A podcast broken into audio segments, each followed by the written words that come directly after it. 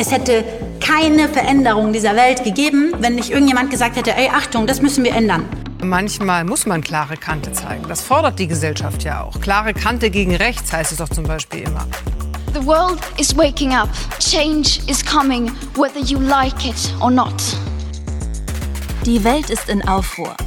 Doch Aktivistinnen geben Hoffnung. Du hörst ganz schön laut.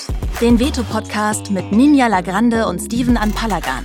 Wir stellen Menschen vor, die für Veränderung etwas riskieren.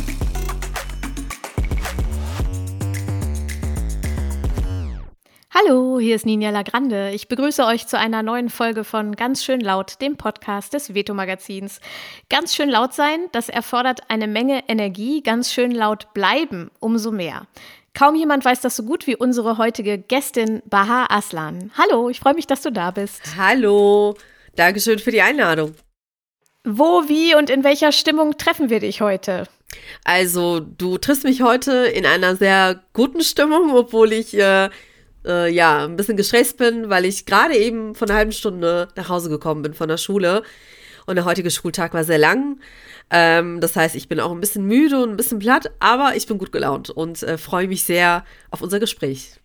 Na, die gute Laune ist die beste Voraussetzung. Wir hätten dich gern schon viel früher eingeladen, aber mhm. in den letzten Monaten warst du krass beschäftigt und gefordert. Du hast es gerade selbst schon gesagt, du bist ein bisschen gestresst. Ich glaube, das ist ähm, äh, nicht äh, übertrieben. Du bist sehr rege in den sozialen Medien aktiv, weist auf ehemals Twitter immer wieder auf Rassismus und Diskriminierung im gesellschaftlichen Miteinander hin. Ein Tweet hat dabei für ein extremes mediales Echo gesorgt. Du hast Rassismus innerhalb der Polizei benannt und bist dadurch in einen Sturm geraten, der der noch nicht immer noch nicht ganz abgeflaut ist. Genau. Du arbeitest als politische Bildnerin, Lehrerin und Speakerin und bildest als Hochschuldozentin für interkulturelle Kompetenz auch angehende KommissarInnen in Köln aus. Mittlerweile auch Lehrerinnen, angehende Lehrerinnen. Mittlerweile auch Lehrerinnen. Genau. Zwischenzeitlich durftest du das nicht mehr, denn die Polizeihochschule NRW entzog dir den Lehrauftrag wegen des Posts und der nachfolgenden Debatte darum. Dagegen bist du gerichtlich vorgegangen und hast auch vorläufig Recht bekommen. Der Claim unseres Magazins lautet ja, wir zeigen Menschen, die für Veränderung etwas riskieren. Und du hast dein Standing und deinen Lehrauftrag riskiert, sogar ohne, dass dir das ganz klar war, wahrscheinlich im Vorfeld. Mhm. Mit welchen Gefühlen blickst du auf die hinter dir liegenden Wochen zurück? Ähm, es ist, ähm, es ist unglaublich, was ich erlebt habe. Also für mich persönlich, wenn ich jetzt ähm, aus meiner ganz, ganz persönlichen Perspektive darauf blicke, weil als ich den Tweet abgesetzt habe, habe ich niemals damit gerechnet, dass das so ein Echo auslösen würde und dass, ähm, dass, ähm, dass es so eine, ja, breite äh, Rückmeldung auch äh, geben würde, auch innerhalb der Zivilgesellschaft und dass es auch natürlich von den Medien aus aufgegriffen werden würde. Und ich muss sagen, dass ich immer wieder, also wenn ich mal google, ne, also ich gebe auf Google manchmal meinen Namen ein, um zu gucken, ob da hier und da nicht irgendwelche Artikel dann doch noch erschienen sind. Und ich entdecke immer wieder neue Sachen.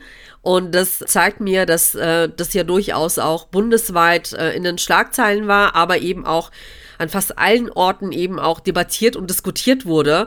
Ich habe gestern zum Beispiel äh, durch Zufall gesehen, dass Thilo Jung ähm, das auf der Bundespressekonferenz im Mai thematisiert hat und da tatsächlich halt eben auch nachgefragt hat, wie das denn jetzt eben ist mit dem Tweet, ob das von der Meinungsfreiheit abgedeckt ist ähm, und wie generell auch das Bund Bundesinnenministerium zum Thema Rechtsextremismus innerhalb ähm, der Polizei steht. Und das verwundert einen dann doch wenig.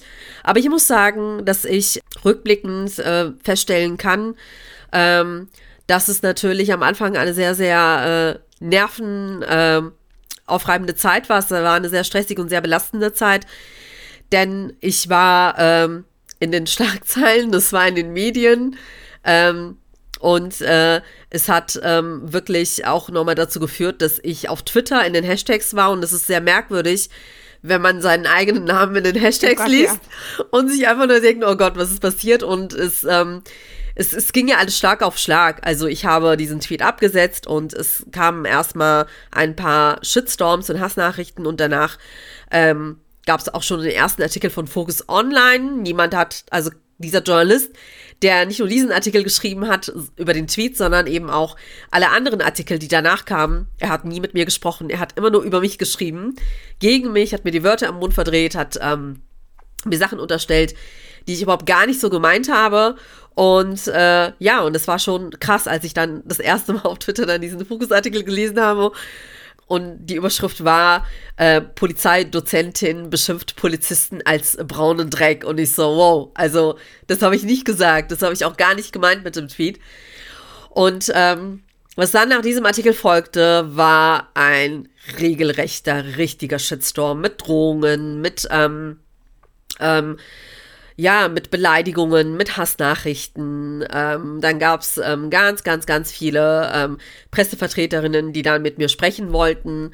Ähm, und ich wurde einfach nur permanent ähm, in den sozialen Medien äh, angegangen. Also nicht nur auf Twitter, sondern ich habe dann gemerkt, dass ich dann sogar über Facebook, über Instagram, sogar über TikTok, also den Account, den ich eigentlich gar nicht so benutze, äh, Nachrichten bekomme und dass die Leute dann halt äh, anfangen, mich auch noch anderweitig zu suchen, ähm, um mir da ihre Hassnachrichten zu schicken, was ich persönlich auch wirklich ganz unglaublich fand, dass man sich so viel Mühe macht. Also in die sozialen Medien sich hineinzugehen, sich einzuloggen, nur mit einer Person Hassnachrichten zu schicken.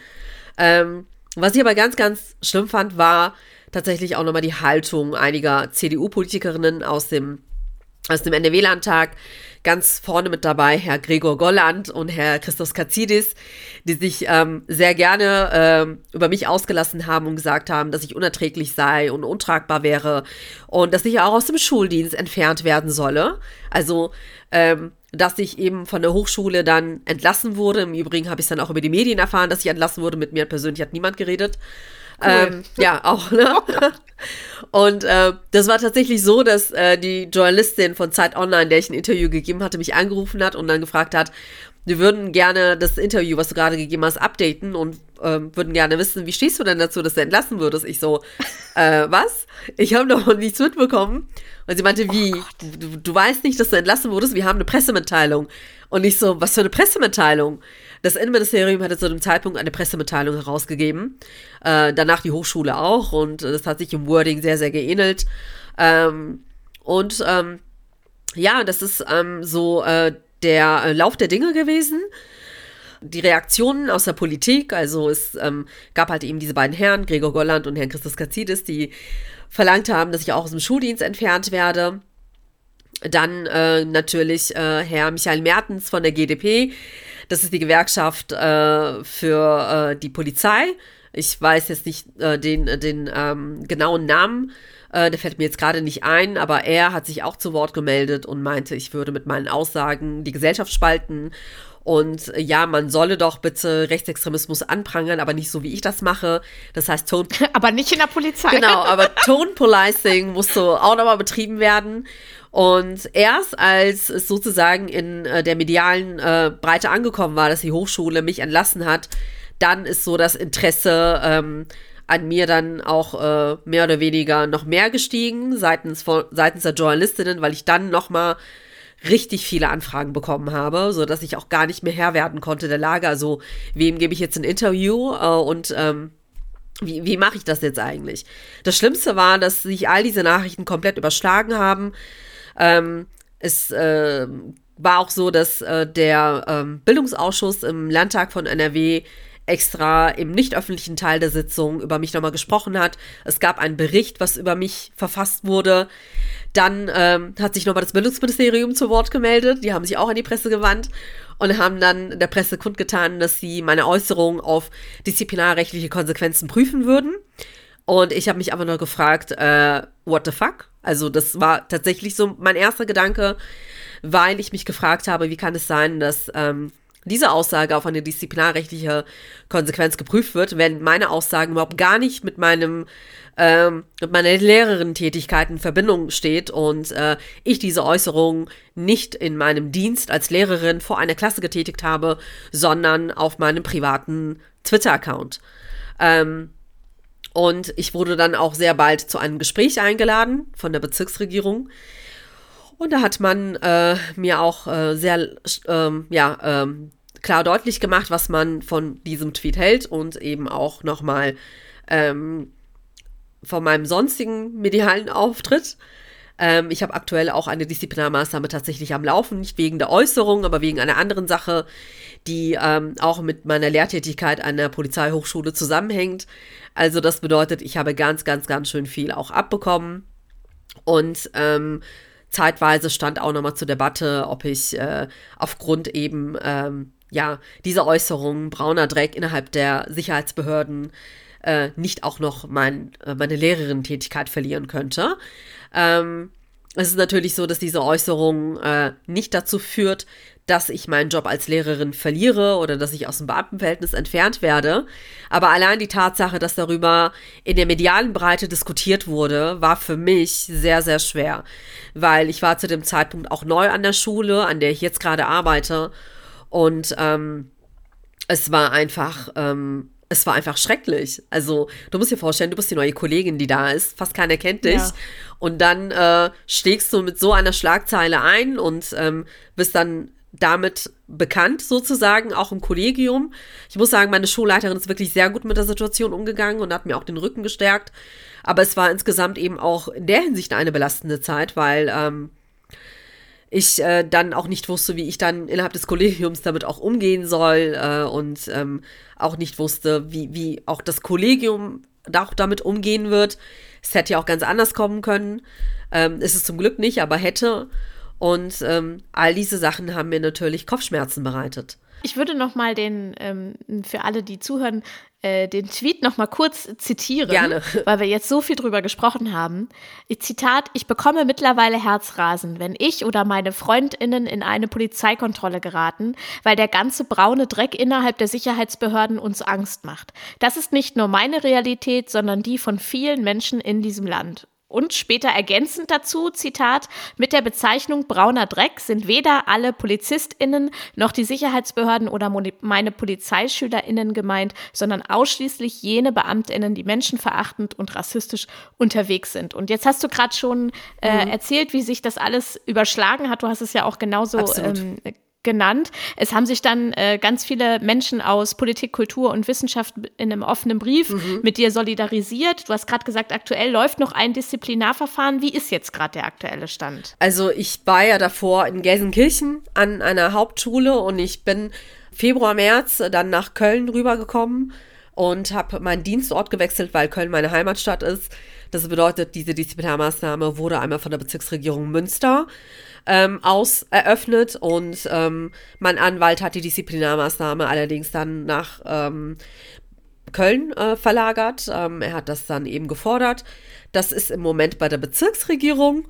Und es geht unter anderem darum, das stand eben auch ähm, in, in den Medien, äh, in einigen Zeitungsberichten, weil einige der Anwaltsschreiben, ich bin ja gerade auch vor Gericht, dazu komme ich gleich auch nochmal später, ähm, weil einige Teile eben dieses, ähm, dieses Anwaltsschreibens, was äh, von uns aus geschrieben und an das Gericht geschickt wurde, sowohl auch der Gegnerseite, auf der Seite für Gesellschaft für Freiheitsrechte veröffentlicht wurde. Und da ging es halt eben um eine, ja, nicht genehmigte Nebentätigkeit. Also ich bin ja Beamtin und wenn ich eine Nebentätigkeit aufnehme, ist es in der Regel so, dass man den Dienstherrn um Erlaubnis bitten muss. Man reicht ein Formular ein und da wird angekreuzt, ist genehmigt oder nicht genehmigt. Und es gibt so bestimmte Kriterien, ähm, nach denen man das dann halt ähm, erlaubt oder halt eben auch nicht erlaubt.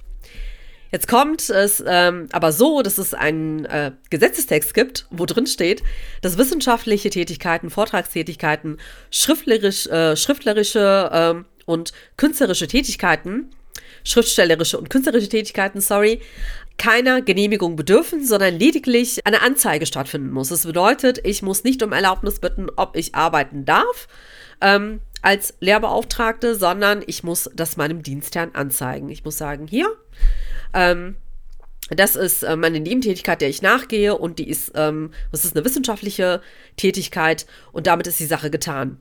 Mhm. Und im Moment habe ich so ähm, die Schwierigkeit, die Tätigkeit an der Hochschule für Polizei und öffentliche Verwaltung als wissenschaftliche Tätigkeit ähm, anerkennen zu lassen, mhm. weil man das nicht als wissenschaftliche Tätigkeit einstuft, sondern als eine praxisorientierte Anleitung äh, und Beratung.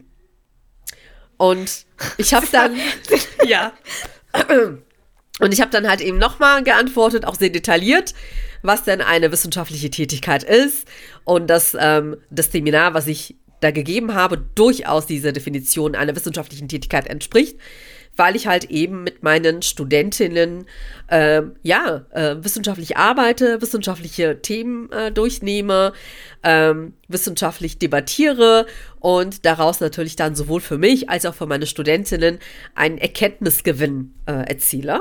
Ähm, es gibt da noch ein paar andere Definitionen, wo äh, man dann auch nochmal nachlesen kann, äh, was eine wissenschaftliche Tätigkeit ist. Ich habe das Ganze auch nochmal mit ähm, Gerichtsurteilen untermauert, habe das so abgeschickt. Ich habe bisher nichts von denen jetzt gehört. Ich hatte eigentlich darum gebeten, dass man mir bitte bestätigen solle, dass ich das jetzt tatsächlich auch nochmal zur Anzeige gebracht habe. Ich warte noch auf eine Antwort. Ich weiß nicht, wie es ausgehen wird. Ich weiß auch nicht, ob es okay ist, dass ich jetzt hier drüber rede, aber mittlerweile denke ich mir, es ist mir egal, weil ähm, ich über bestimmte Dinge auch nicht mehr schweigen möchte und auch nicht mehr will, weil ich finde, das, was ich ertragen habe, ertragen musste, schon genug ist. Also neben all diesen Drohungen und Hassnachrichten, die ich bekommen habe, die ich persönlich abbekommen habe, hat mich niemand gefragt von den zuständigen Stellen, wie es mir damit geht. Niemand. Ja. Also keiner hat sich hinter mich gestellt. Man muss ja auch bedenken, ich bin eine Beamtin, die sehr, sehr gerne für dieses Land arbeitet.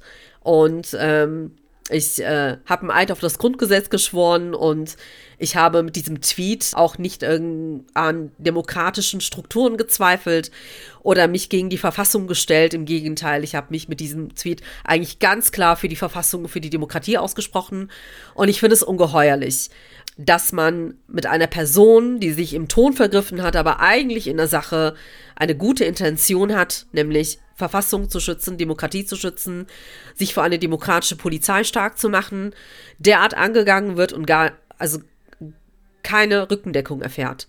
Und äh, das, das enttäuscht mich wirklich. Also das wirklich, also darüber habe ich wirklich sehr, sehr lange auch nachgedacht, warum das so ist. Ich bin auch immer so, ja genau, also so, so erstaunt auch über diese, auch als ich dann bei dir ganz viel gelesen habe und so ähm, und das natürlich auch live mitverfolgt habe, man konnte ja gar nicht es, es nicht mitbekommen, ähm, erstaunt mit was für einer Doppelmoral äh, wir dann teilweise arbeiten, wenn man sich anguckt, was für Tweets bestimmte PolitikerInnen äh, absetzen, ähm, wo man sich also mindestens genauso drüber aufregen könnte. Ähm, vergleichbar. Was, wie erklärst du dir diesen, diese Shitstorms, diese, diese massive äh, Aufregung äh, aufgrund deines Tweets. Du hast ja gerade schon gesagt, du weißt selber nicht so genau, was dahinter steckt. Mhm. Hast du da in, in, der Zwischenzeit irgendwie Erklärungen für gefunden? Also, ich gehe davon aus, dass ein bestimmter Teil der Shitstorms, die ausgelöst wurden, tatsächlich aus dem rechten Spektrum kamen und vielleicht auch da nochmal angeheizt wurden. So hat zum Beispiel der AfD-Landtagsabgeordnete Markus Wagner, hieß der, glaube ich, Herr Wagner, genau, eine Dienstaufsichtsbeschwerde über mich eingereicht beim Bildungsministerium. Das hat er auch nochmal auf seiner Facebook-Seite kundgetan. Ähm, ich glaube, Georg äh, Pazerski, ich hoffe, ich spreche den Namen richtig aus, auch von der AfD, ich meine, er ist Bundestagsabgeordneter, hat sich auch nochmal über mich ab, ähm, äh, geäußert und auch, finde ich, sehr, sehr herablassend über mich gesprochen. Und ähm, es ist mitnichten so, dass es jetzt eben kleine Troll-Accounts waren, die über mich hergefallen sind, sondern es wurde eben auch von bestimmten Menschen aus dem rechten Spektrum auch nochmal angeheizt.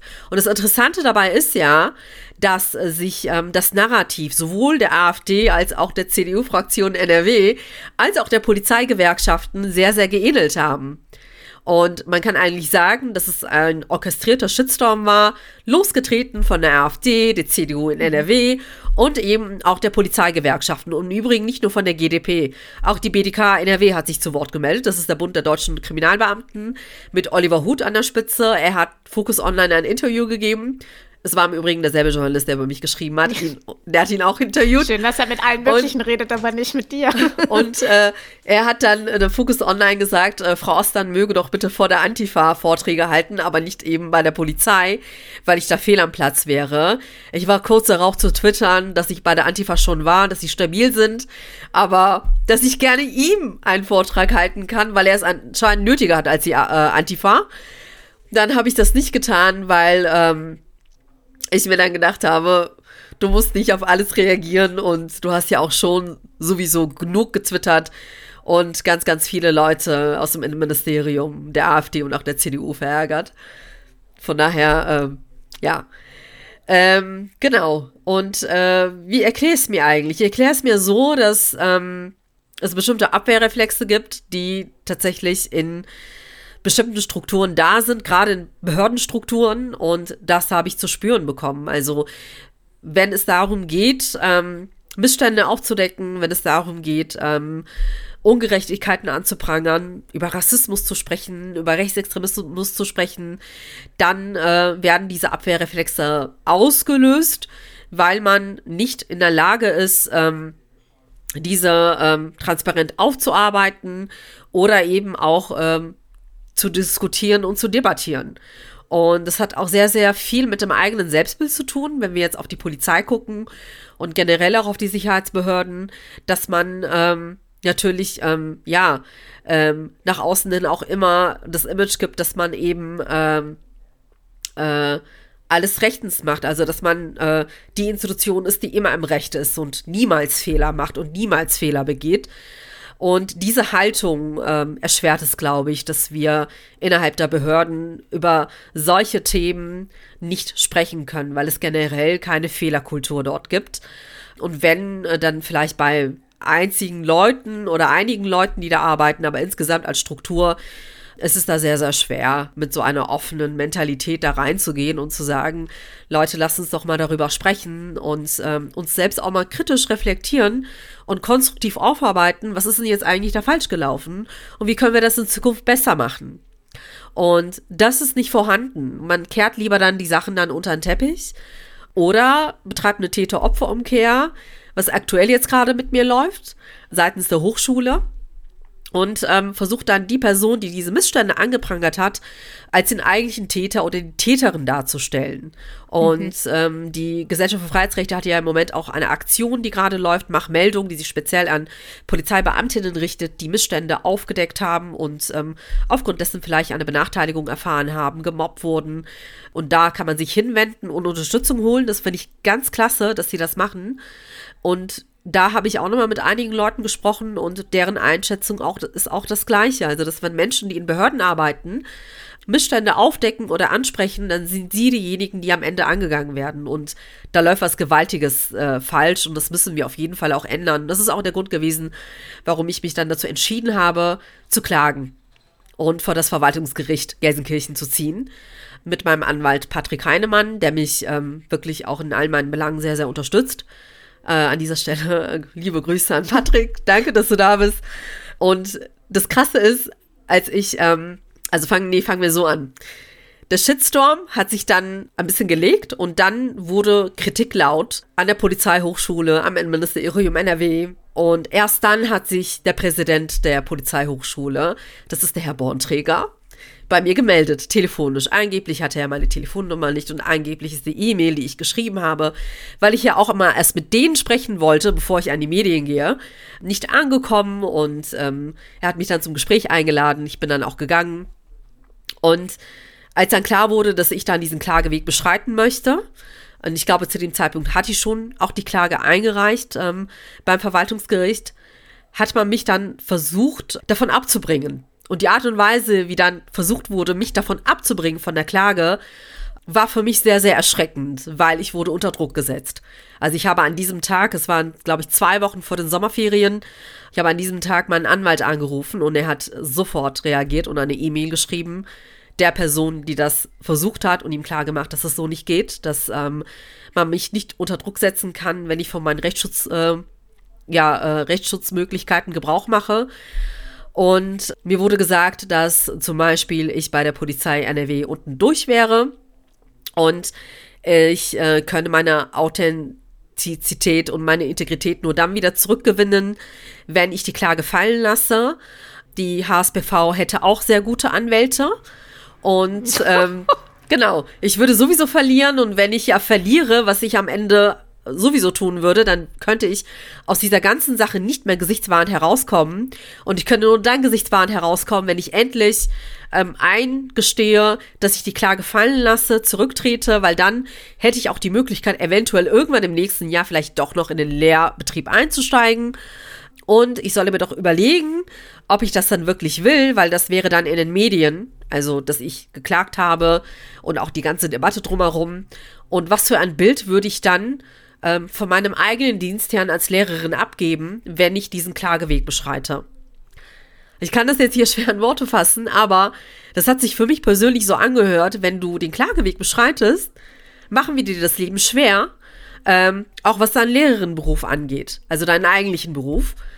Und ich habe aufgelegt und ich weiß nur noch, dass ich weinend meinen Anwalt angerufen habe, weil ich nervlich dann auch nicht mehr konnte und ähm, er hat mich dann beruhigt und ist dann selber dann halt eben auch zur Tat geschritten, hat dann diese E-Mail verfasst, hat dann nochmal die Bezirksregierung Münster angerufen, hat denen auch nochmal Bescheid gegeben und hat klar gemacht, dass das so nicht geht. Also, dass es nicht sein kann, dass ich unter Druck gesetzt werde, dass ich all diese äh, Schwierigkeiten mitmachen und ertragen muss und sich sozusagen keine dieser Behörden hinter mich stellt und ja. ähm, lieber weggucken oder selber noch eins draufsetzen. Und heute bin ich froh, dass ich den Klageweg beschritten habe nicht nur, weil ich ähm, äh, mit dem Eilantrag vor dem Verwaltungsgericht ähm, in Gelsenkirchen gewonnen habe, sondern es war mir einfach wichtig, dass ich meine Stimme erhebe und klare Kante zeige, weil ich auch ganz genau wusste, dass dieser Fall ein Präzedenzfall ist, der so vorher in Deutschland noch nie stattgefunden hat. Und ich wollte nicht nur für mich, sondern auch für alle anderen Menschen kämpfen, denen dasselbe widerfahren ist, die ihre Stimme vielleicht nicht erheben konnten, weil sie keinen Twitter-Account mit 30.000 Followern haben sondern ich wollte das eben auch erstreiten für all diejenigen, die nach mir kommen und die in ähnlichen Strukturen feststecken und ähnliche Sachen durchmachen müssen. Und ich bin froh, dass ich diesen Weg nicht alleine gehe. Ich bin froh, dass ich das gemeinsam mit Patrick Heinemann und jetzt auch noch der Gesellschaft für Freiheitsrechte erkämpfen kann. Mein äh, Fall läuft ja auch unter ähm, dem Projekt Machmeldung. Ich habe jetzt zwar, also ich bin jetzt zwar keine Polizistin und habe jetzt keine Missstände aufgedeckt, aber ich habe welche benannt und wurde dafür abgestraft. Und ich finde es ganz, ganz wichtig, dass wir ähm, in diesen Punkten eben auch nicht leise sind, sondern durchaus auch unser Recht ein einfordern und dass wir von unserem Rechtsstaat Gebrauch machen, denn er ist ja da, die Gesetze sind da und es ist wunderbar, dass wir in einem Land leben, wo die, das Gut der Meinungsfreiheit sehr hoch angesetzt ist. Und warum sollen wir eben nicht dafür kämpfen? Und falls es eben auch dazu kommen sollte, dass ich jetzt auch nochmal vor dem Oberverwaltungsgericht in Münster Erfolg bekommen sollte, weil die Hochschule hat Beschwerde eingelegt. Das bedeutet, es wird nochmal ein Hauptsacheverfahren vor dem OVG in Münster geben. Dann kann ich tatsächlich sagen, dass wir gewonnen haben. Und damit meine ich nur, ich, nicht nur mich selber, sondern all jene, die in ähnlichen Strukturen sind, die ähm, ähnliche Schwierigkeiten durchgemacht haben, ähnliche Hürden me meistern mussten und vielleicht auch noch meistern werden. Und ähm, mein Fall soll Mut machen, all jenen, die vielleicht immer noch äh, hadern, bestimmte Sachen anzusprechen und ähm, da auch äh, ihren Weg voranzuschreiten. Sehr schön. Wir wollen dich darüber hinaus auch noch äh, ein bisschen besser kennenlernen. Deswegen spielen wir jetzt ein Spiel. Das Spiel heißt Alles auf Zeit. Ich stelle dir in anderthalb Minuten so viele okay. Fragen wie möglich und du antwortest ganz kurz und knapp. Okay? Okay.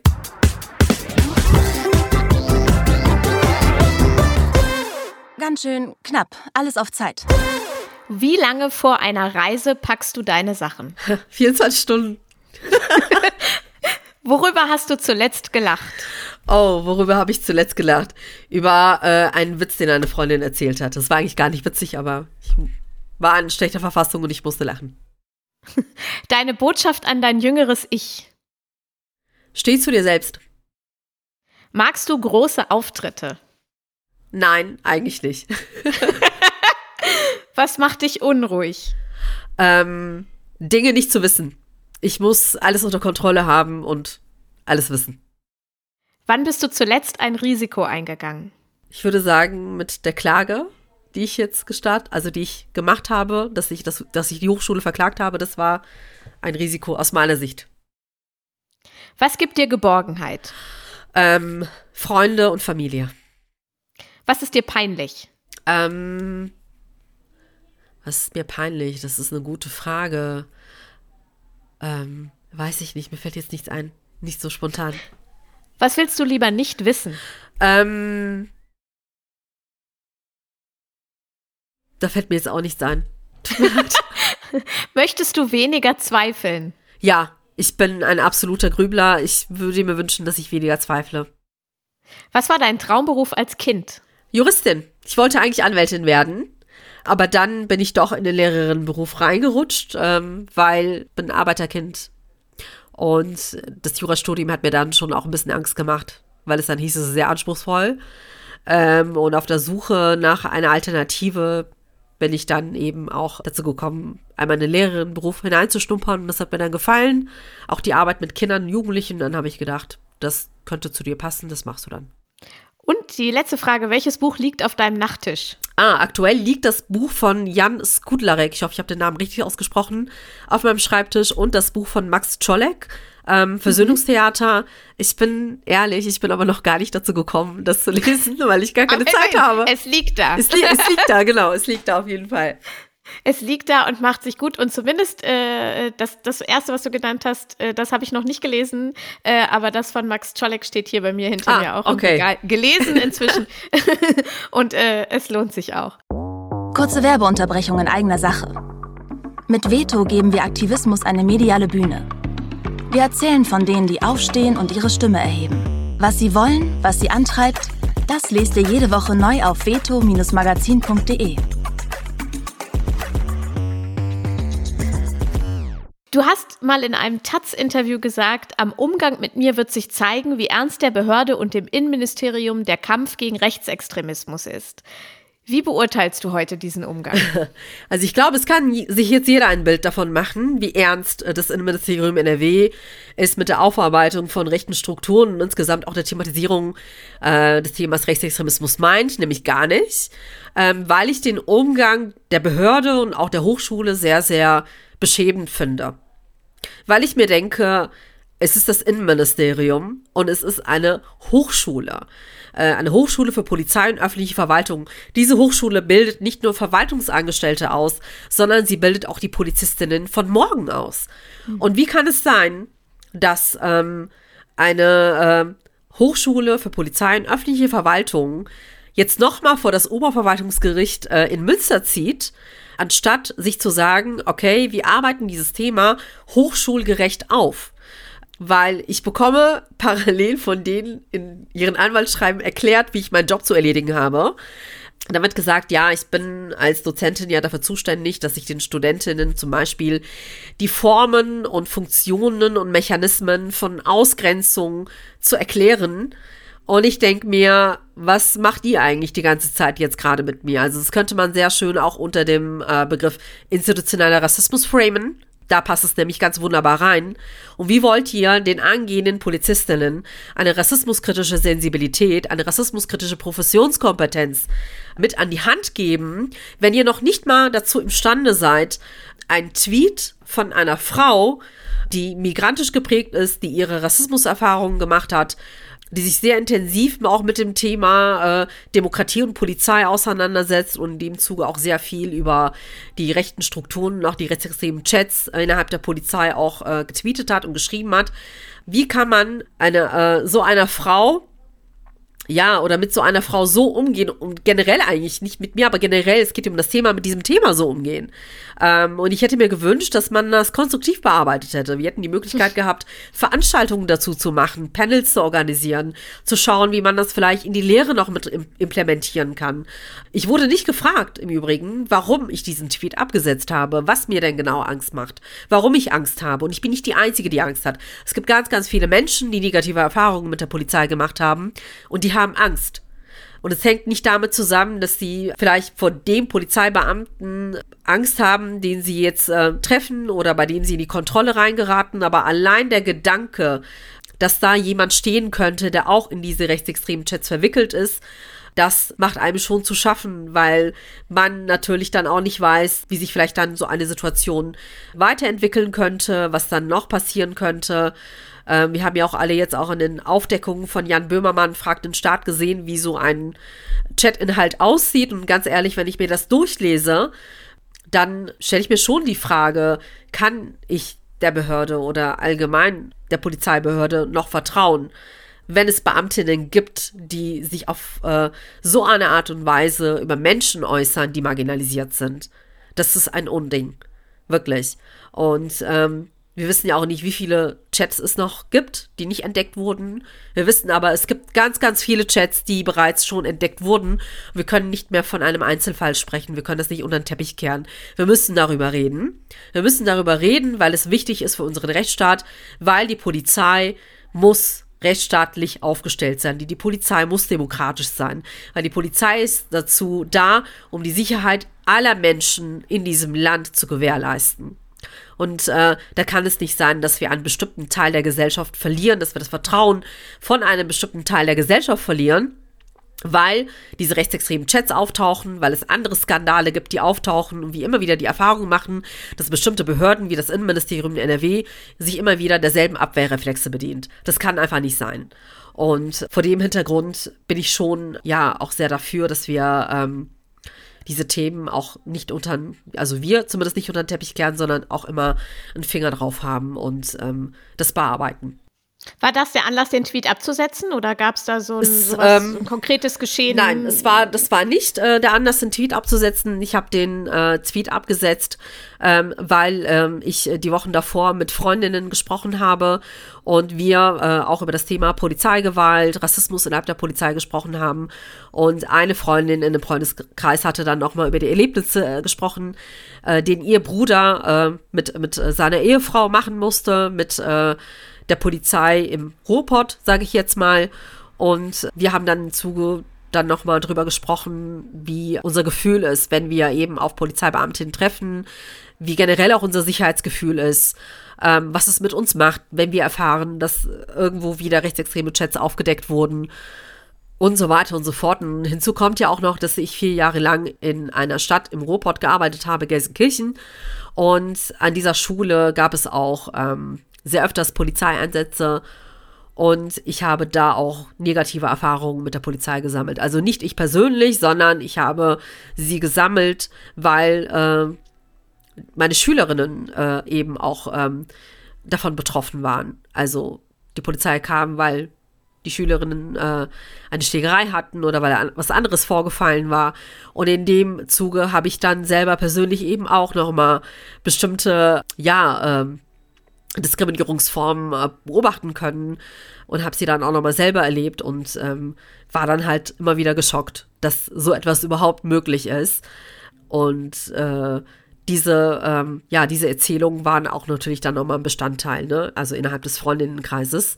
Und ich habe da auch ähm, äh, erzählt, also was da ähm, alles äh, vorgefallen ist und wie sich zum Teil auch Beamtinnen verhalten haben gegenüber den Kindern und ähm, ich Schwierigkeiten damit hatte als Lehrkraft, mich zurückzuhalten, nicht, mich nicht einzumischen oder nicht eben mal die Dienststelle anzurufen und nachzufragen, was da ja eigentlich passiert ist. Also ich kann da von einem Fall berichten, da äh, wurde die Polizei hinzugezogen. Das war das Jahr 2021 und da war meine Klasse äh, im sechsten Jahrgang. Und die haben sich auf dem Schulhof geprügelt. Und ja, dann hat man die Polizei gerufen, die kam dann wohl auch an mit mehreren Wagen und die Eltern der Kinder wurden angerufen, damit sie abgeholt werden sollten. Und ich war in dieser Woche krank. Das heißt, es war auch ein Freitag.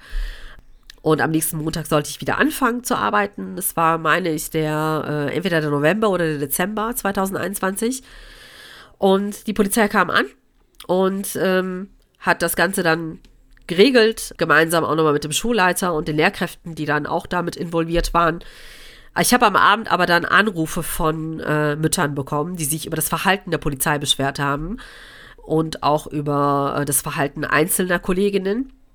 Ich wusste erstmal gar nicht überhaupt, was los war. Dann hat mich nochmal eine Mama angerufen, die mir dann mitgeteilt hat, dass sie angeschrien wurde von den Beamtinnen, obwohl sie einfach nur wissen wollte, warum sie jetzt ihren Sohn mitnehmen muss. Also niemand hätte wohl da eine Auskunft gegeben. Und die Eltern standen da wohl ratlos und wussten dann nicht, okay, was kommt denn jetzt? Es hieß halt nur, ihr Sohn bekommt äh, eine Anzeige, aber es wurde nicht gesagt, warum, wieso, weshalb diese Anzeige kommt. Und wir reden hier von sechs Klässlern. Und diese Mama hat mir dann auch erzählt, dass sie ihre Tochter dabei hatte. Und die Tochter wollte von dem Beamten lediglich eine Auskunft haben. Er hätte ihr dann diese Auskunft verweigert, mit dem Hinweis, dass diese Auskunft nur an Erziehungsberechtigte geht. Und sie hätte immer wieder gesagt, ja, meine Mama kann aber kein Deutsch. Das ist auch der Grund, warum ich gekommen bin mit ihr, weil ich muss übersetzen. Können Sie mir das denn nicht einfach sagen? Und ähm, sie hat sich dann von ihm auch sehr unwürdig behandelt gefühlt, weil er sie weiterhin angeschrien hat und auch sehr unfreundlich zu ihr war. Dann hat sie zu ihm gesagt, ähm, das steht auch äh, in dem Schreiben vom Amtsgericht so drin, weil ich das auch bekommen habe nachher von ihr. Das machen sie doch nur, weil wir Ausländer sind. Dann hätte sie sich umgedreht und wollte zu ihrem Wagen gehen. Der äh, Beamte hätte sie dann angehalten und hätte sie dann angezeigt wegen Beleidigung.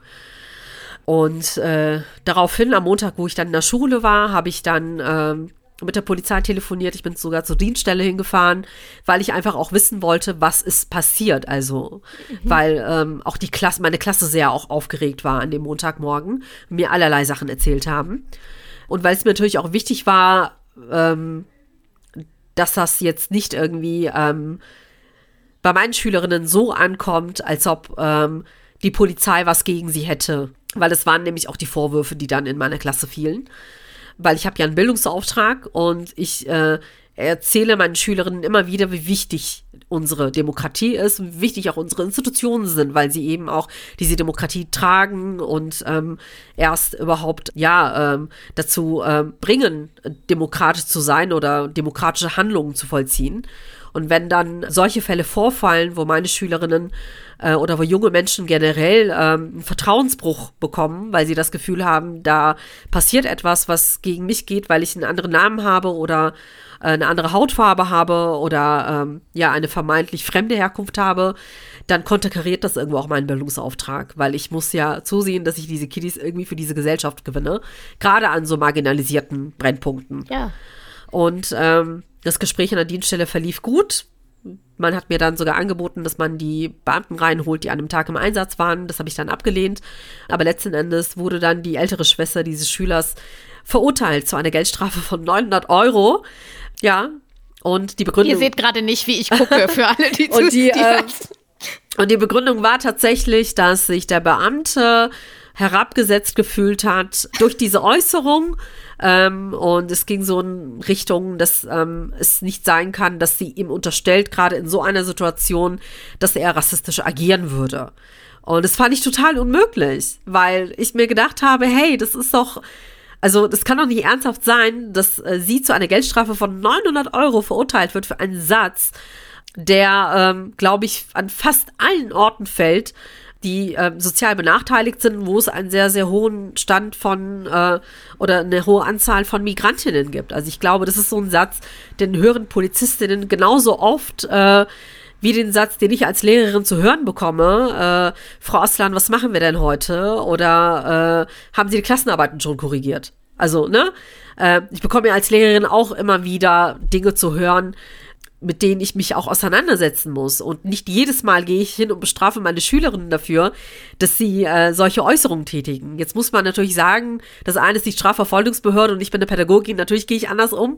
Ähm, aber anhand oder angesichts der Tatsache, dass wir in diesem Land NSU 2.0 hatten, dass wir NSU hatten, dass eine Seda Bashar Yildiz von dem ersten Frankfurter Polizeirevier, wo im Übrigen auch Jan Böhmermann fragt den Staat die rechtsextremen Chats aufgedeckt haben, Drohschreiben bekommen hatten, wir heute immer noch nicht wissen, wie sich das Ganze vollzogen hat. Wir wissen aber, dass es eben aus den Polizeicomputern dieses Frankfurter Reviers kam.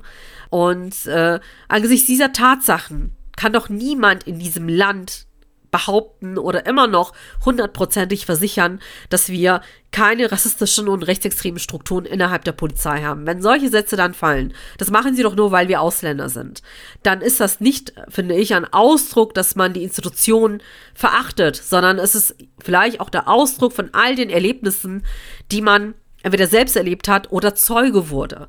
Und tatsächlich sind meine Schülerinnen öfter, des Öfteren auch Zeuge davon gewesen, wie sie diskriminiert wurden oder wie sie diskriminiert werden. Äh, diese Erfahrungen machen sie dann auch zum ersten Mal mit ihren Eltern, wenn sie auf Behördengängen sind oder wenn ähm, eine AfD äh, da ist, die äh, in den Umfragewerten natürlich an, äh, an Bedeutung gewinnt. Sie können vielleicht nicht ganz erklären, wie die Mechanismen sind, die da greifen, aber sie merken schon, dass es da eine Partei gibt, die sich AfD nennt, die ähm, Menschen wie sie oder äh, Kinder und Jugendliche wie sie nicht in diesem Land haben möchten. Das sind Sachen, die spüren sie natürlich. Und gerade wenn sie an äh, in marginalisierten Brennpunkten leben, merken sie das ganz besonders.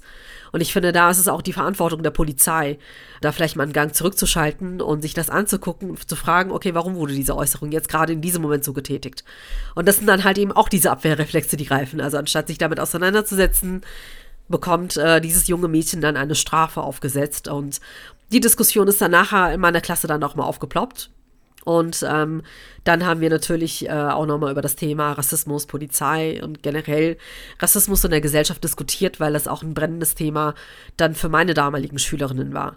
Das frustriert natürlich als Lehrkraft, wenn sie dann halt sehen, dass ähm, das Vertrauen irgendwo dann auch nicht bei den Kindern da ist, weil sie die Auffassung vertreten, dass ähm, dass, dass man sie hier nicht haben möchte. Gerade ja. und insbesondere die Polizei oder die Schule oder ähm, die Politiker, was weiß ich wer, ne? Und äh, dann dazustehen und trotzdem so zu versuchen, diese Kinder irgendwie dann doch zu gewinnen und zu sagen, es ist wichtig, dass ihr hier seid, ihr seid ein Teil dieser Gesellschaft, ihr seid hier willkommen, ihr müsst euch einbringen und ähm, äh, ihr seid äh, Deutsche, also unabhängig davon, ob ihr jetzt hier hingewandert, äh, eingewandert seid oder hier geboren seid, einen deutschen Pass habt oder nicht, ihr seid ein Teil dieser Gesellschaft und ihr seid Deutsche, genauso wie ihr vielleicht auch albanisch seid, türkisch seid oder marokkanisch seid, aber ähm, ihr seid jetzt nicht irgendwo am Rande dieser Gesellschaft äh, verortet. Das ist, das ist verdammt hart. Also ich kann das jetzt gerade auch nicht so in Worte fassen, aber es sind so Momente, die mich emotional sehr, sehr mitgenommen haben, wirklich. Und ähm, wo ich auch verzweifelt war ich nicht wusste, was ich noch machen soll, noch machen kann. Äh, und äh, ja, es ist schwer, wenn man in einem System arbeitet, was man an vielen Stellen gerne selber verändern würde. Und ähm, es ist auch schwer, mit ständig mit so einem kritischen Kopf durch die Institution zu gehen und immer wieder zu sagen, es müsste sich eigentlich ändern und das ist eigentlich auch nicht okay. Und äh, ja, es ist äh, nicht so einfach auch Rassismus in der Schule ist ja äh, immer noch ein Tabuthema. Es gibt ein bekanntes äh, Beispiel, das Probleme offengelegt hat. Das war ein Fall aus Brandenburg in diesem Jahr. Da oh, haben ja. eine Lehrerin und ein Lehrer Fälle von Rechtsextremismus, Sexismus und Homophobie an ihrer Schule öffentlich gemacht. Äh, daraufhin hat ihnen das Schulamt mit einer Abmahnung gedroht. Also hier greifen dann wieder genau. Das kam ja, glaube ich, erst im Nachhinein raus, ne? Dass das ja, Schulamt. ja, genau. Und äh, die haben also gesagt, so, ihr kriegt eine Abmahnung, wenn ihr weiter über diese schulinternen Vorgänge sprecht. Und du hast dazu getwittert, stell dir vor, du zeigst als Lehrerin eine klare Kante gegen rechtsextreme Umtriebe und wirst dafür verwarnt. Ja. Was läuft in solchen Fällen grundlegend falsch und was muss sich da ändern? Ich äh, glaube, das Problem ist tatsächlich ähm, erstmal die Vorstellung, dass das ein interner Vorgang ist, der nicht nach außen dringen darf, weil sobald so etwas nach außen dringt, ist es natürlich auch rufschädigend für die Institution oder für diese Schule selber, weil sie dann natürlich in einem bestimmten Licht dasteht. Ähm, und in der Regel wissen, ähm, wissen Behörden und Institutionen und Schulen dann auch nicht, wie sie dann damit umgehen sollen, weil es sie vielleicht überfordert, weil sie nicht genug Experten haben, weil sie befürchten, dass ähm, dass, wie gesagt, ihnen dadurch ein Nachteil entstehen könnte, weil sie ähm, ein schlechtes Image befürchten und so weiter und so fort. Und äh, generell ist es auch so, dass ähm, man Dinge dann auch lieber verschweigt oder unter sich klärt, anstatt dass man das ähm, öffentlich äh, macht und äh, konstruktiv damit umgeht. Ich würde jetzt auch sagen, dass äh, ich tatsächlich auch kein Fan davon bin, jeden Fall öffentlich zu machen und ähm, damit eben auch ähm, an die Öffentlichkeit zu gehen und zu sagen, hey, an meiner Schule ist das das vorgefallen und wie können wir das aufarbeiten oder ähm, was kann man jetzt machen? Ich glaube, dass diese beiden Lehrerinnen und Lehrer eigentlich gar keine andere Wahl hatten, als an die Öffentlichkeit zu gehen. Das kommt ja auch noch dazu. Und, so haben sie es ja auch beschrieben. Und vor ne? dem also, Hintergrund, wirklich, vor dem ja. Hintergrund wirkt eigentlich auch so dann dieses Sprechverbot des Schulamtes wirklich sehr amateurhaft und auch sehr ähm, ja, wie soll man das am, am besten umschreiben, auch überhaupt nicht angemessen für eine Schulbehörde, wie sie mit sowas umgehen sollte. Denn wenn ich als Lehrkraft schon zu äh, dem Punkt komme, dass ich sage, wir gehen jetzt an die Öffentlichkeit, wir schreiben einen Brandbrief, weil wir nicht mehr können hier. Wir sehen die Zustände an dieser Schule. Wir haben das Gefühl, es ändert sich nichts. Es passiert nichts, obwohl wir uns äh, darum bemüht haben, in der Vergangenheit bestimmte Dinge anzusprechen. Ich glaube, es war auch so, dass ja auch die Schulleiterin der Schule oder der Schulleiter nicht besonders aktiv war und da auch jetzt nicht wirklich ähm, was getan hat, um all das ähm, gerade zu biegen oder zumindest offen anzusprechen, Hilfe zu holen oder aufzuarbeiten. Und vor dem Hintergrund finde ich das Verhalten der Lehrkräfte unheimlich mutig, sowas zu tun. Und dann auch noch wirklich sehr mutig, auch noch mit dem Gesicht sich zu zeigen in den Medien, zu sagen, wir waren das, die diesen Brandbrief geschrieben haben. Und aus den, den Gründen haben wir das getan. Und äh, ja, dass die Schulbehörde damit so umgegangen ist, verwundert mich nicht. So. Viele waren geschockt, ich es nicht. Und ich finde es schade, weil wir haben ja als Lehrkräfte auch einen Auftrag gegenüber unseren Schülern. Also wenn wir jetzt den Bildungsauftrag definieren würden oder beschreiben würden, würden wir sagen, äh, dass wir dazu da sind, unsere Schülerinnen und Schüler zu mündigen Bürgerinnen und Bürgern zu erziehen und das möglichst auf dem Boden der freiheitlich-demokratischen Grundordnung. Für die stehen wir ein, weil wir haben ja einen Eid geschworen, als wir unseren Dienst angetreten sind, ähnlich wie Polizistinnen, dass wir Recht und Gesetz achten werden und ähm, dass äh, wir äh, auf dem Boden des freiheitlich-demokratischen Grundgesetzes unsere Tätigkeiten ausüben. Und dazu gehört, finde ich, eben auch gegen solche Umtriebe laut zu werden und ähm, klare Kante zu zeigen. Weil das erfordert einfach auch, finde ich, unsere Dienstpflicht als Beamtin, gegen so etwas aufzustehen und ähm, auch deutlich zu machen, dass ähm, Rechtsextremismus und Rassismus, Antisemitismus, generell menschenverachtendes Gedankengut an einer Schule nichts verloren hat. Und ich hätte mir gewünscht, dass das Schulamt eigentlich die beiden Lehrkräfte unterstützt hätte, anstatt ihnen auch noch öffentlich einen Maulkorb umzuhängen. Ja, wir kommen zu unserem nächsten Spiel. Das müsstest du von Haus aus eigentlich ganz gut können. Okay. Nämlich ganz einfach erklären, was du tust. Also beschreibe einem Kind deinen Aktivismus, dein oh Engagement. Gott, ja. ich spiele den Trailer ab. Äh, den, den, wie viel, wie viel ist der Jahrgang, dass ich ungefähr so eine Ahnung habe? Also Kindern. Sozusagen. Kindern. Also okay. sagen wir, mein Sohn ist sechs. Okay. Sagen wir mal, du müsstest ihm beschreiben, okay. was du, äh, was du tust. Also. Gut, okay, ich bin bereit. Ganz schön einfach. Kinder hören zu. Ja, mein Name ist Bahane Aslan und ich bin auch Aktivistin, aber nicht nur. Ähm, Aktivistin zu sein bedeutet, auf äh, wichtige Themen aufmerksam zu machen, die in der Gesellschaft da sind und zum Teil als Probleme da sind. Was bedeutet das und wie mache ich auf diese Themen aufmerksam? Ihr wisst ja alle ganz sicherlich, was ein Internet ist oder was Internet ist. Ihr wisst sicherlich auch, dass es auf dem Smartphone ganz, ganz viele Apps gibt. Ich habe auch ganz viele Apps auf meinem Smartphone und zwei dieser Apps äh, nennen sich Instagram und Twitter. Vielleicht habt ihr schon davon gehört. Und da habe ich ein Profil. Und auf diesem Profil, über, über dieses Profil schreibe ich ganz, ganz viele Sachen die mich bewegen, äh, die auch andere Menschen bewegen. Ähm, zum Beispiel zum Thema Rassismus, Diskriminierung, wie wir friedlich in dieser Gesellschaft zusammenleben können. Und ich teile das. Ich teile das mit ganz, ganz vielen anderen Menschen, äh, die mir folgen auf dieser Plattform. Und manchmal führt das dazu, dass das, was ich teile, noch mehr Menschen erreicht. Und diese Menschen können sich dann auch ebenfalls zu Wort melden, das, was ich geschrieben habe, dort kommentieren ähm, oder sich informieren. Manchmal werde ich auch darüber zu bestimmten Veranstaltungen eingeladen, wie zum Beispiel hier zu einem Podcast, ganz schön laut, vom Vito-Magazin und kann dann über all diese Dinge, die unsere Gesellschaft beschäftigt, sprechen. Ich hoffe, das war okay. Ich unterrichte jetzt keine sechsjährigen Kinder, aber ich hoffe, Vielen Dank. Das, okay. das war total okay. Danke. Dankeschön.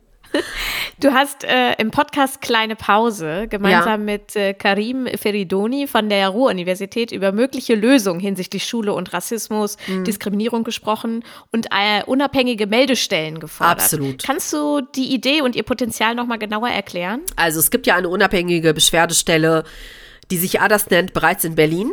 Und das heißt, ADAS ist ähm, ja eine Anlaufstelle für Lehrerinnen, für Schülerinnen, äh, Schulleiterinnen insgesamt, für das ähm, Schulpersonal, aber auch für Eltern, die Diskriminierung erlebt haben oder Zeuge davon wurden, wie jemand diskriminiert wurde.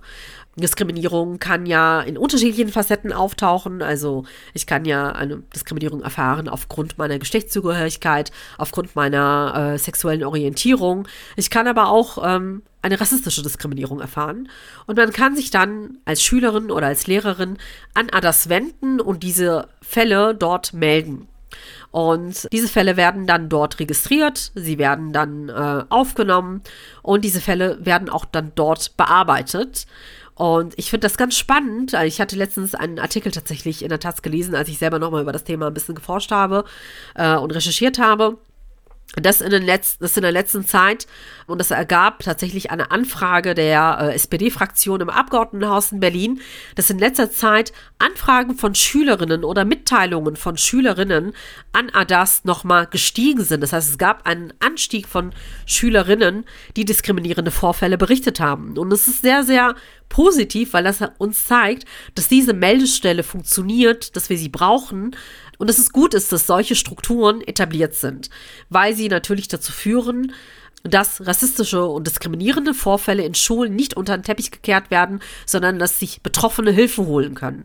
Und das ist auch der Ansatz, den ich ähm, für Schule, aber eben auch für polizeiliche Strukturen mir wünschen würde, dass wir unabhängige Beschwerdestellen, Meldestellen haben, wo sich Bürgerinnen, aber eben auch betroffene Schülerinnen oder Lehrerinnen hinwenden können, um sich eine professionelle Hilfe zu holen. Und wenn tatsächlich im Kollegium diskriminierende Strukturen da sind, äh, dass man sie eben auch mit Hilfe der Expertinnen, die in diesen Gremien und Behörden arbeiten, auch lösen kann und auch angehen kann. Denn Rassismus ist ein Problem unserer Gesellschaft. Sie ist auch in der Mitte der Gesellschaft auch dort nicht angestiegen. Das hat auch die Mitte-Studie gezeigt, die ähm, unter anderem auch von Andreas, Professor Dr. Andreas Zick herausgebracht wurde. Und Rassismus und Diskriminierung ist natürlich auch ein Thema in der Schule, weil Schule ist der Querschnitt der Gesellschaft. Gerade in Schule ist es eben wichtig oder für schulische Strukturen ist es auch wichtig, dass wir diese Themen konstruktiv angehen und auch solche Meldestellen schaffen, weil wir dadurch natürlich auch Schülerinnen die Möglichkeit geben, demokratisch zu partizipieren. Also wenn wir uns das vorstellen, dass Schule ein Ort ist, der ähm, von, äh, von den Machtstrukturen her so geprägt ist, dass Schülerinnen ganz unten sind und Lehrerinnen in der Hierarchiekette ganz oben stehen und Schülerinnen in der Regel in der Schule auch gar keine Möglichkeiten haben, einen demokratischen Raum zu bekommen, wo sie für ihre Belange einstehen können, sind diese Stellen natürlich besonders dann wichtig, weil ich mich dann als Schülerin auch, ja, in, in so einem Moment ähm, auch mir selbst auch die Möglichkeit eröffne, überhaupt ähm, äh, für mich einzustehen oder dafür zu sorgen, dass vielleicht eine Ungerechtigkeit, die mir widerfahren ist oder die jemand anderem widerfahren ist, aufgearbeitet werden kann. Ja, und vor dem Hintergrund bin ich sehr, sehr für äh, unabhängige Antidiskriminierungsstellen. Welche Vision hast du von einer zukunftsfähigen Schule und auch von einer zukunftsfähigen Polizei? Eine zukunftsfähige Schule sollte Schülerinnen wertschätzend behandeln. Das ist für mich das A und O. Schade, dass man das so. Also, es ist für mich das oh A und O, so weil ich eben auch Beispiele ja. erfahren habe, wie es nicht ist. Also, dass es eben nicht immer so ist, dass man als Schülerin oder Schüler wertschätzend behandelt wird. Ich weiß, dass das ganz, ganz viele Lehrerinnen machen, aber ich weiß auch aus eigener Erfahrung, dass es nicht so sein kann. Und das finde ich dann immer sehr schade für die Kinder, weil man weiß nie, wie diese Kinder aufwachsen, aus was für Familienstrukturen sie kommen. Und wenn sie dann auch noch im System Schule erniedrigt werden, ist das dann natürlich doppelt so schlimm und traurig für diese Kinder. Und deswegen bin ich wirklich dafür, dass wir Wertschätzung als gelebte Kultur in der Schule etablieren. Und ähm, insgesamt auch da ein Umgang ist, der von Respekt geprägt ist. Bei den jetzigen Strukturen ist es natürlich unmöglich, auf Augenhöhe mit den Kids zu sein, aber man sollte sich schon bemühen, ähm, diese, ähm, ja, diese Hierarchiestrukturen so klein wie möglich zu halten, weil ich denke, dass im Jahr 2023 wir mit bestimmten Attitüden, die Lehrerinnen in die Klassenzimmer hineinbringen, wenig anfangen können. Angefangen von, dass alle Kinder aufstehen, wenn der Lehrer in die Klasse kommt, um zu begrüßen. Ich bin kein Fan davon, bin ich ganz ehrlich. Aber eben auch äh, bestimmte Umgangsformen oder generell auch Unterrichtsstrukturen. Also warum muss ich meinen Unterricht in 45 Minuten abhalten? Warum kann dieses Lernen nicht freier vonstatten gehen? Warum äh, können wir Kindern und Schülerinnen nicht mehr Selbstständigkeit zutrauen? ihnen zum Teil auch die Entscheidung lassen, was sie lernen möchten und in welchem Ausmaß sie das auch für sich lernen möchten. Das Ganze finde ich ein bisschen schwierig, aber ich glaube, wenn ich einen Punkt hätte, den ich als erstes umsetzen würde, wäre es tatsächlich der Umgang mit den Kindern, dass der wertschätzender ist, weil das ist mir persönlich immer sehr wichtig, dass ich äh, mit meinen Schülerinnen wertschätzend umgehe und ich ihnen auch zeige, dass sie mir wichtig sind als, als Kinder, als Jugendliche, als Menschen. Das verändert ganz viel, die Beziehungsarbeit. Und die zukunftsfähige Polizei?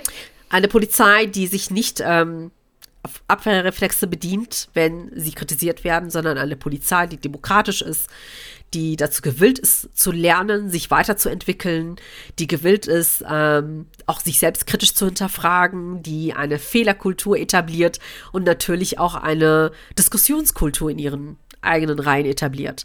Das ist das, was ich mir wünschen würde. Was hältst du von so Labels wie äh, Schule ohne Rassismus? Ist das quasi so ein, ja, ist das nur ein Label, wo nicht viel dahinter steckt oder kann das auch ein Antriebsmotor für Veränderung sein? Schule gegen Rassismus wäre, glaube ich, besser gewesen, wenn man es so genannt hätte, weil eine Schule ohne Rassismus gibt es nicht. Es gibt, du hast es gerade gesagt, genau. ja, es ist der Querschnitt der Gesellschaft.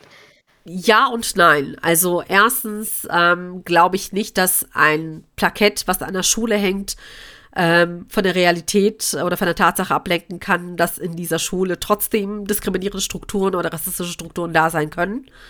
Es ist eine fortwährende Aufgabe, dafür zu sorgen, dass man ähm, sich ähm, fortbildet in diesem Bereich und auch sensibilisiert, äh, denn wir alle haben unsere blinden Flecken und blinden Punkte. Auch ich bin in Schule oder im System Schule auch manchmal, wenn ich das ähm, nicht immer für mich reflektiere, auch durchaus diskriminierend unterwegs. Auch mir ist es passiert, dass ich mich nach ähm, bestimmten Fällen auch mal selber dabei ertappt habe und mich gefragt habe, nee, das war eigentlich nicht so ganz korrekt, wie du das gerade gemacht hast. Äh, von daher finde ich es wichtig, dass man sich immer darüber bewusst werden muss, dass so ein Plakett nichts bedeuten muss. Uh, und ähm, ist natürlich immer wieder äh, eine äh, kontinuierliche Arbeit ist, die dahinter steckt. Also mit einem Projekt ist es nicht getan. Und das System Schule muss natürlich damit lernen. Also angefangen vom Schulleiter bis hin zum Hausmeister, bis hin zum Kollegium, äh, zum Sekretariat. Also es ist ein Projekt, was wirklich alle Mitglieder und alle Personen, die in dieser Schule sind, mit einbezieht, auch die Schülerinnen natürlich. Und zum anderen äh, würde ich sagen, dass es doch natürlich auch wichtig ist, sich für dieses Plakett auch stark zu machen, weil in dem Moment, wo man das als Schule tut und auch macht, ähm, setzt man sich mit dem Thema auseinander und zwar auch sehr bewusst. Also man macht sich Gedanken über die eigene Schule, das Profil. Warum wollen wir das eigentlich? Also warum ist es so wichtig, dass wir ein Plakett hängen haben, was uns bescheinigt, dass wir eine Schule sind, die gegen Rassismus ist? Und es kann natürlich dann auch zu sehr konstruktiven Diskussionen innerhalb der Schule führen. Es kann zu tollen Projekten führen. Es kann zu tollen Bekanntschaften führen, weil man braucht ja auch immer einen Paten, der das Ganze auch nochmal einweiht, äh, wenn das Plakett aufgehängt wird. Und ähm, ich würde sagen, dass das äh, durchaus auch ein konstruktiver und guter Weg für eine Schule sein kann, sich diesem Thema anzunähern und sich damit auseinanderzusetzen. Von daher würde ich sagen, auch wenn ich das hin und wieder kritisch betrachte, finde ich es wichtig, sich damit auseinanderzusetzen und die ähm, die Bemühungen, um dieses Plakett zu bekommen und die Auseinandersetzung damit auf dem Weg dorthin kann tatsächlich ähm, auch äh, viel Gutes hervorbringen. Und daher würde ich einfach sagen, dass ich das durchaus doch schon befürworte. Gibt es Projekte, die du künftig noch angehen willst, auf die du dich fokussieren oh, willst? Ja, es gibt ganz viele Sachen, die ich gerne machen würde. Ähm, es gibt äh, eine Sache, eine Herzenssache, die ich gerne machen möchte. Darüber kann ich aber jetzt noch nicht sprechen. Ich habe auch schon ein Angebot dafür bekommen. Tatsächlich ähm, können wir vielleicht noch einen zweiten Podcast machen, irgendwann, wenn es soweit ist. Ich gebe dir Bescheid.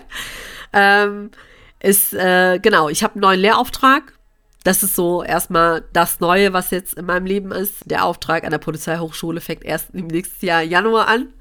Und weil sich auch das OVG Münster gut bestreiten sollte, freue ich mich natürlich sehr auf meine Polizeischülerinnen, auch auf den Lehrauftrag. Aber im Moment bin ich an einer Universität im Herzen von NRW tätig und bilde Lehrerinnen aus.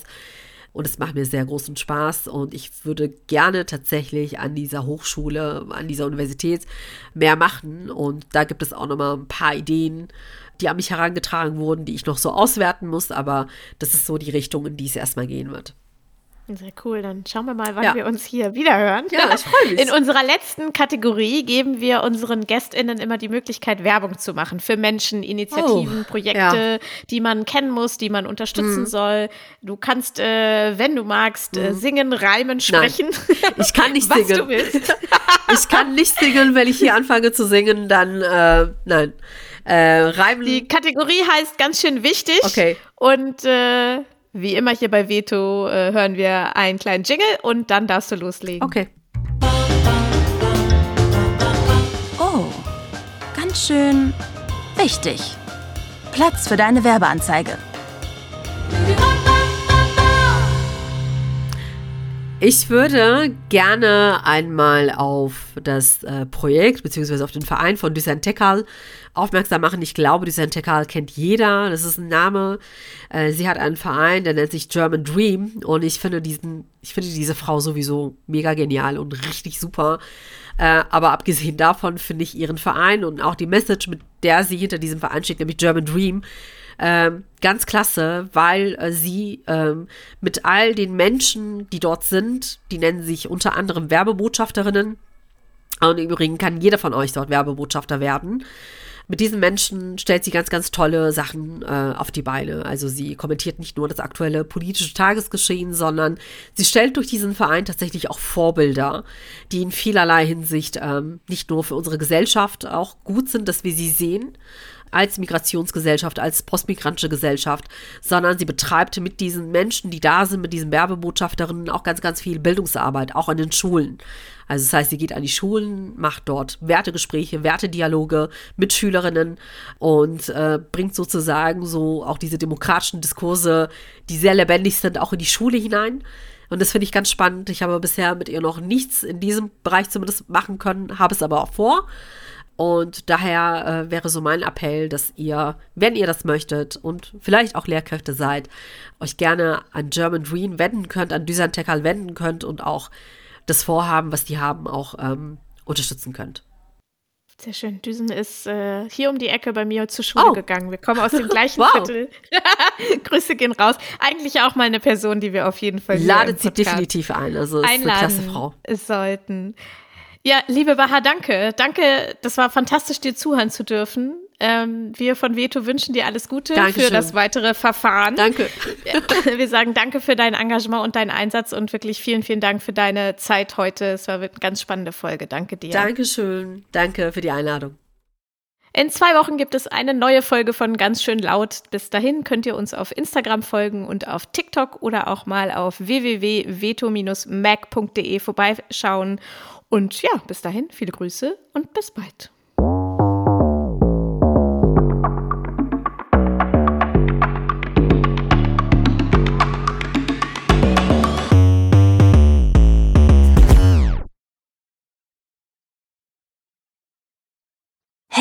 Bist du noch da? Dann bis bald. Du hörst ganz schön laut. Den Veto-Podcast. Alle zwei Wochen. Überall, wo es Podcasts gibt. Und bis dahin, folgt uns auf Instagram und TikTok.